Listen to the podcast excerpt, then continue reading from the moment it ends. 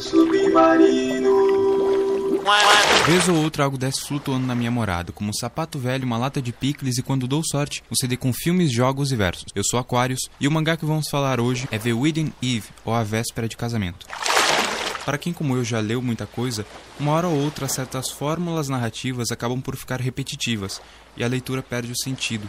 Encontrar algo que percorra caminhos diferentes é um alívio no meio tão superfaturado pelo mesmo. Com isso, não quero dizer que o clichê não tenha valor, mas é bom achar algo diferente. The Wedding Evil, A Véspera de Casamento e outras histórias é esse algo. A obra escrita e desenhada pela mangaka Ozumi é uma coletânea de contos que une o cotidiano ao fantástico. Todos os sete contos, apesar de não terem conexão umas com as outras, apresentam um tema central, a família.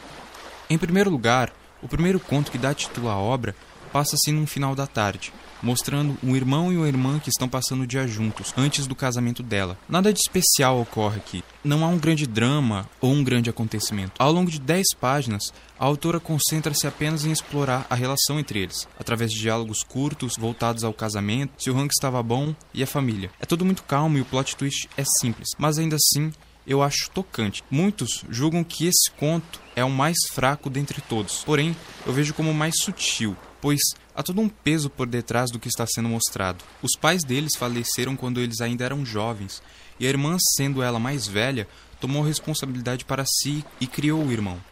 Agora, ambos já adultos e tendo que lidar com as responsabilidades do trabalho e os seus desejos, é certo que após o casamento ela terá de cuidar do marido, dos filhos, do trabalho e o mesmo ocorrerá com o irmão dela, que há cerca de dois anos está em um emprego estável.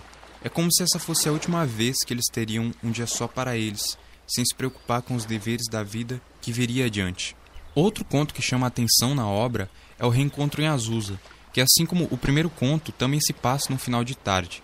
Porém, este nos mostra o reencontro de um pai com sua filha, que ele abandonara após sair para comprar cigarro. Eu tenho quase certeza que isso foi zoeira da equipe da Panini. Acontece aqui algo similar ao primeiro conto. Nada de especial ocorre nas primeiras páginas, a não ser alguns momentos fofos como ver os dois ajudando um ao outro a estender a roupa no varal. Sério, cara, eu amo esse trecho. Todo o diálogo se volta em observações feitas pelo pai sobre como sua filha estava mais madura e diferente de quando ele a havia deixado. E ela, por sua vez, reclama do abandono do pai, mas ainda demonstra grande carinho por ele.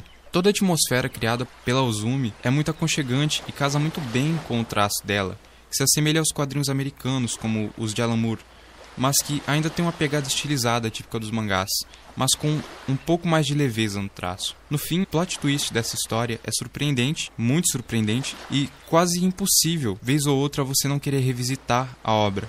Seja no começo da manhã ou seja no final da tarde, de domingo, com um bom café. Para não acabar com a surpresa dos possíveis leitores da obra, não me estenderei mais e acabarei por aqui.